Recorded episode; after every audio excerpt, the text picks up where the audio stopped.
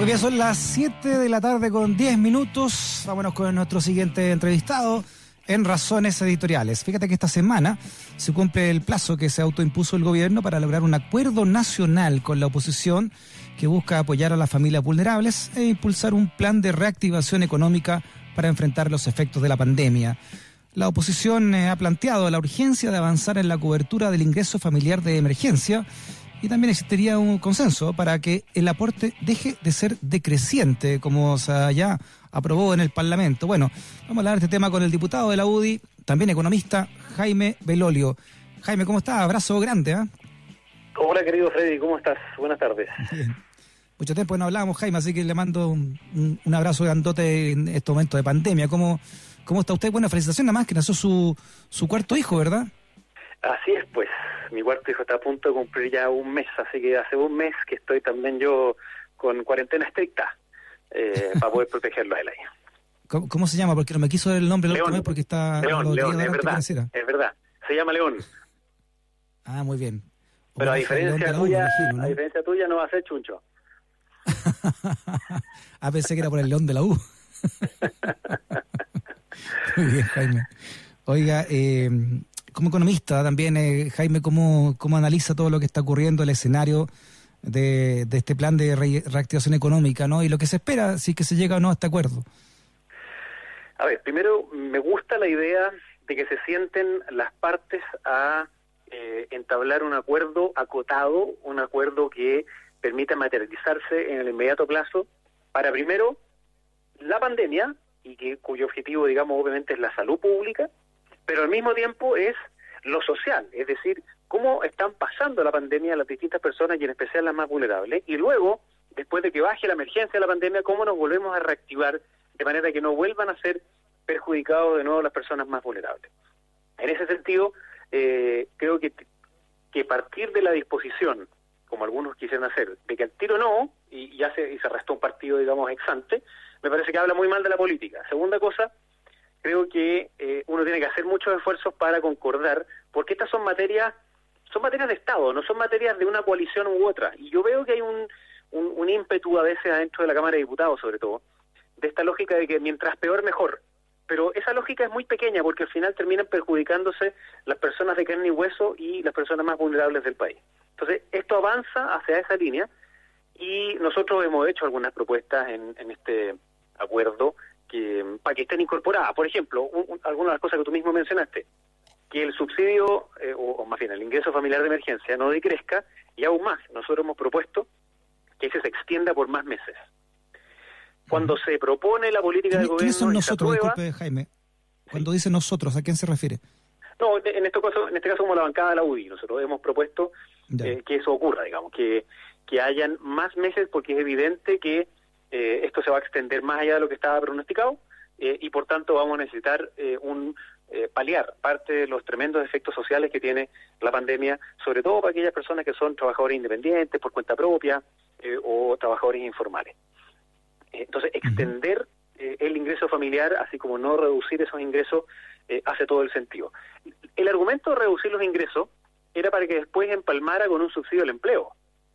Sin embargo, vamos a llegar a agosto, septiembre y todavía no vamos a poder hacer esa segunda parte. Entonces, ahí hay otra pata que a mí me preocupa mucho, que haya un subsidio al empleo que permita reactivar la economía por todas partes, especialmente en las pymes, que van a estar con mucha deuda, van a estar eh, súper apretados, súper acogotados y les va a costar poder eh, volver a emplear, que va a ser una de las cosas más relevantes, digamos, que vamos a tener aquí un, par de meses más.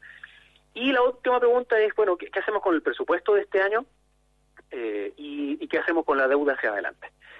El, ministro ha dicho, en mi Hacienda, que quiere hablar de un presupuesto en base cero. ¿Qué significa eso en la práctica? Que todos los presupuestos, todos los años, lo que hacen es multiplicar un poquito una partida y se suma, otra se resta un poco. Aquí no, aquí decir, mire, claro, eh, aquí es decir, mire, reordenemos esta cuestión. ¿Por qué? Porque aquellos países que lo están haciendo mejor en reducir la pobreza y la desigualdad en Europa, por ejemplo, hacen muchas más transferencias monetarias directas que programas sociales, que es lo que nosotros hacemos en Chile. Y eso es una discusión que me parece que también es súper necesaria dar de cómo se hace todo el gasto del Estado para que le llegue más directamente a las personas más vulnerables. Vamos a tener que volver a focalizar programa. Y por último, en lo económico, bueno, hay, distintas fórmulas que se están planteando.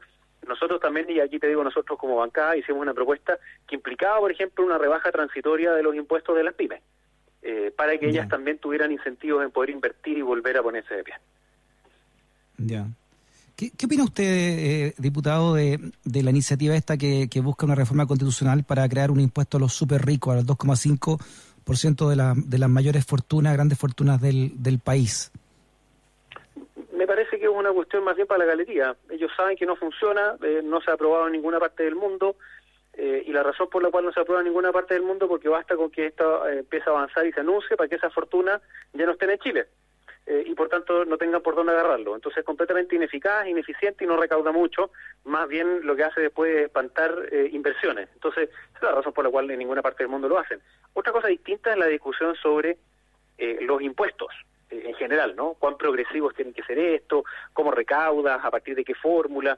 No sé, yo el otro día estuve viendo el, programa de Alemania eh, para el COVID, claro, obviamente son montos distintos a los nuestros, por supuesto, eh, pero ellos dijeron que iban a bajar el IVA, dijeron que iban a bajar el impuesto a las empresas para eh, durante un tiempo acotado para que volvieran a invertir eh, y el mismo país en deuda, digamos, para poder sobreponerse de estos de los menores ingresos y también entregar las ayudas sociales que son necesarias. Entonces, esta fórmula me, me, parece más bien una un poquito como panfletaria, digamos, porque saben que no tiene ningún efecto concreto en la realidad y es, más como hacer el punto político y subirlo a Twitter, pero a mí no me gusta mucho hacer política pública en esa lógica. Sí. Eh, una de las cosas que ha, que ha desnudado esta, esta pandemia, eh, diputado del Olivo, ha sido sin duda la desigualdad, ¿no? Hay un, leíamos acá un, un, estudio de la Universidad del Paraíso de, de, los problemas que hay para aplicar cuarentena en, los sectores más vulnerables, más pobres de, de, acá de la región metropolitana. Me imagino que esto también, obviamente, se puede trasladar a, a todo el país, ¿no? Que, que, ¿cómo, ¿Cómo explicaría usted también como economista el gran nivel de desigualdad? ¿Cómo llegamos a este nivel de desigualdad en Chile? Bueno, es obvio que eh, la pandemia ha mostrado una realidad de manera más brutal que estábamos conviviendo, pero que con el, crecimiento económico pasado eh, y el día a día, digamos, no nos permitía, o, más bien nos hacíamos un poquito los lesos, eh, o se paliaba porque al final la calidad de vida de las personas en general eh, iba subiendo y así ha sido y lo muestran los distintos índices del año 90 a la fecha. Pero no sube de, de forma pareja y tal como tú dijiste, la pandemia tampoco afecta de forma pareja. Por supuesto que no es lo mismo tener una cuarentena donde, pucha, donde vivo yo en una parcela al sur de Santiago, que tenerla en un departamento hacinado eh, de 40 metros cuadrados, en donde hay sectores eh, donde además los jefes de hogar son personas que tienen que eh, ir a buscar sus ingresos diarios para poder mantener su familia, digamos, hasta eh, esa misma semana y a final de mes. Por supuesto que es radicalmente distinto. Hay otro estudio que entiendo hizo la Universidad de Desarrollo con datos de móviles, en donde mostraban que en, en, los, en el sector oriente había más cumplimiento de la cuarentena que en otro. Y yo creo que se explica un poco por eso. Se explica porque esos sectores tienen más capacidad de poder no salir a trabajar, tienen más capacidad de poder hacer teletrabajo, una serie de otras cosas que no ocurre con otras comunas. Entonces, nos ha vuelto a mostrar la necesidad de que en Chile hagamos políticas para mejorar eh, la desigualdad, así como también para mejorar la pobreza, que lamentablemente va, va a subir. O sea, a eso me refería antes. Había mucha lógica esta de hacer políticas públicas universales. Y el problema es que si nosotros hacemos ese tipo de políticas después de la pandemia, vamos a mantener o aumentar la desigualdad. Yo creo que vamos a tener que volver a hacer políticas públicas súper bien focalizadas en un porcentaje más amplio de la población. Y ahí, una última reflexión. Yo creo que la, pandemia puede ser un paréntesis, ¿ah? como que después volvemos a exactamente las mismas condiciones pasadas. Yo creo que eso no va a ocurrir en Chile porque si volvemos para atrás, digamos, todavía estábamos en, en mucha incertidumbre. Otra alternativa es que sea como un catalizador, es decir, que acelere algunos cambios que estamos viviendo. Lo más evidente es en la telemedicina, el teletrabajo y cosas así que, que, se aceleraron. Y otra es que sea un punto de inflexión, es decir, que cambiamos ya radicalmente la manera en que estábamos antes.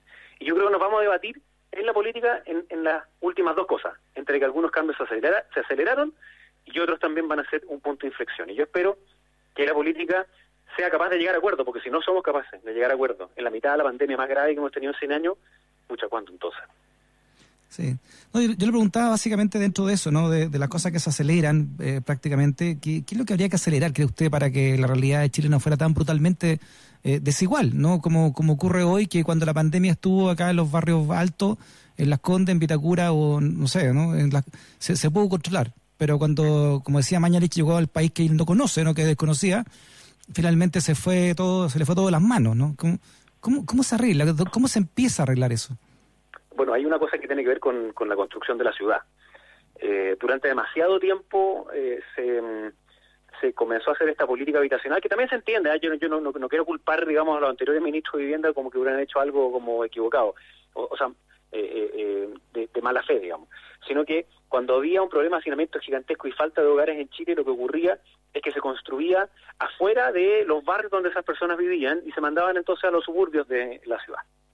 Pero eso fue generando al mismo tiempo eh, verdaderos guetos que estaban completamente alejados de los servicios de eh, que, eh, que se demoraban al final personas dos horas, dos horas y media en ir a su trabajo el centro de Santiago después de vuelta. Eso también genera una desigualdad en términos de calidad de vida. Por tanto, repensar la ciudad después de la pandemia va a ser una cuestión necesaria.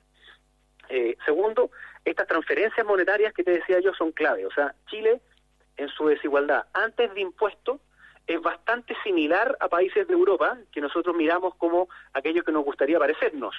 El problema es que esos países, como Irlanda por ejemplo, como, pero esos países, después de impuestos y transferencias, bajan su desigualdad de manera muy decisiva, la pueden bajar inclusive hasta la mitad. En cambio nosotros no la bajamos a la mitad.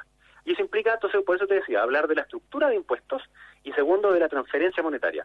Las dos cosas creo que estamos en situación de discutirlas y cambiarlas precisamente por, por, la pandemia que tenemos. Y, esta idea de eh, el, presupuesto en base cero te permite hablar sobre, sobre todas esas cosas, sin que haya alguna que tú digas, no, no, está intocable, no, esto también es intocable. Si todo es intocable, entonces al final no puedes volver a focalizar mm. como tienes que hacerlo. Y para mí las políticas de vivienda debiesen ser una de las cuales más debiésemos... Pero, disculpe que le interrumpa, diputado, pero es interesante que usted diga que, que hay que repensar la política de impuestos, porque ha sido la gran piedra de tope, eh, la gran pelea, gran, no sé, la gran eh, batalla también ideológica que se ha dado a lo largo de estas décadas, al menos también desde el retorno a la democracia. Sí, y, hemos hecho varias reformas en el último tiempo que claramente no han dado el resultado. O sea, cuando, cuando se hizo la reforma en el gobierno pasado, que ellos dijeron que iban a recaudar 8.600 millones de dólares, no llegaron ni a los 5.000. Entonces, uno en esto tiene que hacerlo también viendo cuál es el horizonte que quiere plantearse. Eh, y después los otros son instrumentos. Es obvio que lo que tiene que ocurrir es que aquellas personas que son más ricas tienen que pagar más impuestos. Eh, y aquellas personas que son más vulnerables, sí entonces tienen que recibir más aportes por parte del Estado. Y, esta es una idea bastante vieja que han hecho varios economistas, yo sé que uno de los cuales que puede no gustarle a la gente más de izquierda, digamos, que es Milton Friedman. Él hace mucho rato que planteó la idea de un impuesto negativo. Es decir, que bajo cierto nivel de ingreso las personas mm. tuvieran, en vez de que pagar impuestos, recibir transferencias monetarias por parte del Estado para tener ese estándar mínimo que las sociedades eh, van subiendo a medida que van teniendo mayor desarrollo. Yo creo que nosotros necesitamos repensar la acción del Estado, así como también de la forma en que se financia el Estado. ¿Y, por qué no puede ser, diputado, disculpe, no puede ser que casi la mitad de los impuestos que se recaudan en Chile sean por IVA, ¿no? que es el más regresivo de todos los impuestos. Claro, el, IVA es regresivo porque es, fácil de recolectar, pero es regresivo porque las personas más vulnerables o con menores ingresos gastan todo en consumo. Entonces al final terminan pagando la tasa de 19% de una. En cambio aquellos que tienen capacidad de ahorro pagan más impuestos eh, a la renta, o sea, o pagan impuesto a la renta, pero terminan pagando a veces una tasa eh, menor de IVA en términos proporcionales a sus ingresos. Entonces, claro, eh, eh, es, regresivo, salvo que tú puedas hacer esto que te estaba diciendo antes, que compenses esas transferencias, o sea, esos aportes que ellos están haciendo, lo, lo, conviertas después en transferencias directas a esas personas. Y que sean más allá de lo que pagan ellos por, por el IVA. y ahí, ahí donde está, esto suena fácil, pero no lo es, digamos. O sea, es un cálculo que es súper complejo eh, al, igual que otra cosa, Freddy, que es que hoy día hay distintos programas en distintos ministerios que significan transferencia, por ejemplo, subsidio de agua potable, subsidio a la luz, eh, el, que antes se llamaba ingreso ético familiar, que hoy día es el programa de seguridad y oportunidades, el ingreso familiar de emergencia, el bono invierno, el bono COVID, el subsidio único familiar, está lleno de programas, pero que para que una persona sepa cuál de ellos les va a llegar, no sé, requiere ser un, doctorado en la cuestión. Es, imposible, una maraña de cuestiones es imposible. Entonces eso también tiene que repensarse desde la perspectiva de la persona y no de la perspectiva del Estado. Yo también cambiaría muy profundamente eso, para que haya certeza de que una persona que pertenece, por ejemplo, al 40, 50% más vulnerable, va a tener una serie de aportes monetarios permanentes durante cierta cantidad de tiempo. O, por ejemplo, que una persona que está postrada, que tiene, no sé, 70 eh, años, eh, que tiene discapacidad severa, que está postrada, sepa también que va a tener un aporte permanente del Estado para vivir eh, su vida de una manera que nosotros consideramos que es la mínima razonable. Ese tipo de cosas son perfectamente discutibles y yo creo que este es el momento de hacerlo. El diputado de la UDI, Jaime Belolio, en Razones Editoriales. Eh, diputado Belolio, un abrazo muy grande, que esté muy bien. Muchas gracias, Freddy, y aprovecho de pedirle a aquí a todos los requeros que le manden fuerza a mi viejo que está con COVID y con neumonía por oh, COVID. No le puedo creer. Sí, lamentablemente, así que está hospitalizado. ¿Dónde está Jaime? Disculpe. Está, ahí en la clínica de la Católica. Eh, por suerte no ha necesitado oxígeno de manera invasiva, Pana, pero mm, que le manden power ahí a mi viejo que tiene 70 años, entonces necesita también poder mejorarse. Bueno, eh, un abrazo grande a su papá, también fue director de, Canal 13, también de ahí de, de, la, de la universidad, así que le mandamos un abrazo grande a su papá también. ¿eh? Que, Muchas gracias, pues. A cuidarse, abrazo grande. Que esté muy bien, chao. Chao. Estamos en pie gracias a nuestras razones editoriales. 94.5 USACH, la radio de un mundo que cambia.